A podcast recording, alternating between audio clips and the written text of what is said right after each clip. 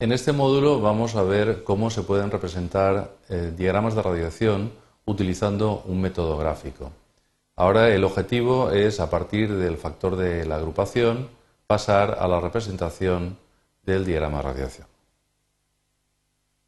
Para ello necesitamos eh, pasar eh, a hacer una transformación geométrica porque las unidades en el factor de la agrupación tenemos un ángulo que engloba dos términos, una diferencia de fases debida a la diferencia de caminos más una diferencia de fases debida a la diferencia de alimentaciones, mientras que en el diagrama nuestro, nuestra variable va a ser el ángulo del espacio. Bien, esta transformación geométrica es realmente sencilla, es suma de dos términos.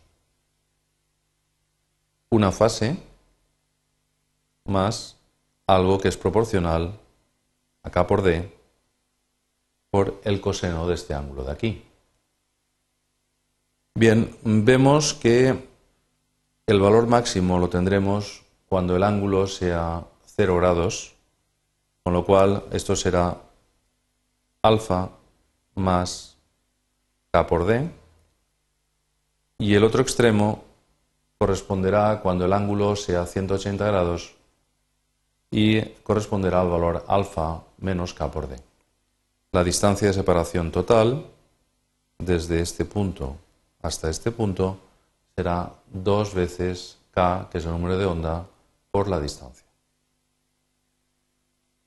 Bien, utilizando esta transformación geométrica, eh, para dibujar el diagrama de radiación, lo que tenemos que hacer es eh, representar, en primer lugar, el factor de la agrupación en unidades del ángulo psi. Y en segundo lugar, realizar esta transformación geométrica. De todo el diagrama de radiación nos vamos a quedar con una zona que vamos a llamar factor eh, margen visible, de todo el factor de array, que es una función que llega periódica de periodo 2pi, solamente nos quedamos desde el valor mínimo hasta el valor máximo que hemos visto antes. Y para cada ángulo del diagrama, lo que tenemos que determinar es cuánto vale el valor correspondiente al ángulo del factor de la agrupación. Veamos una serie de ejemplos. El primer ejemplo es muy sencillo. Es una agrupación uniforme de dos antenas. El factor de la agrupación es conocido, es simplemente una función coseno de psi partido por 2.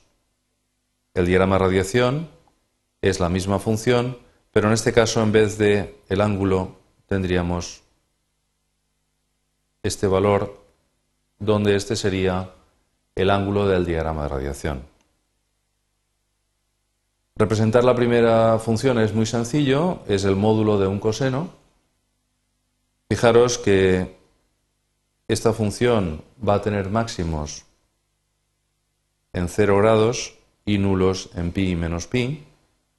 Para coseno de pi medios es 0, coseno de menos pi medios es 0, y luego se vuelve a repetir para 2pi, eh, etcétera, etcétera. La representación del diagrama de radiación va a ser dependiente de los valores de D que elijamos, es el espaciado entre las antenas, y de alfa, que es la diferencia de fase entre la alimentación de las dos antenas.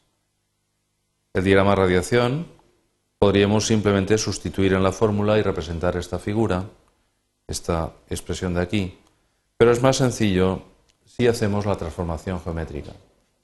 Es decir, en este caso iríamos desde menos k por d hasta más k por d, representaríamos este círculo y para este ángulo tendríamos un nulo. Para este ángulo de aquí tendríamos otro nulo. Otro ejemplo concreto. Para cuatro antenas utilizamos el método conocido para representar el factor de la agrupación. Hacemos la transformación geométrica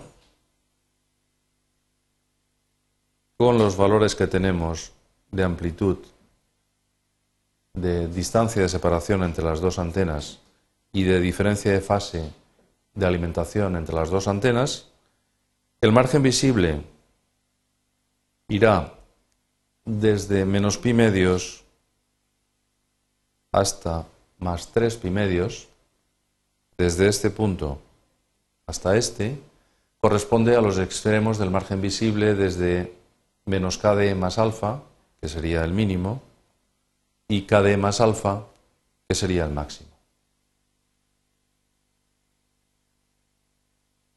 Si alfa es igual a cero, el margen visible iría desde menos pi a pi, es decir, desde menos kd hasta más k por d. Y aquí se puede observar que el máximo corresponde a este valor de aquí.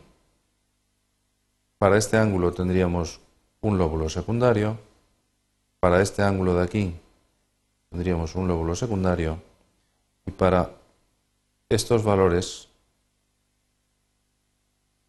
si los proyectamos, nos encontramos las diferentes posiciones de los nulos de radiación de la antena.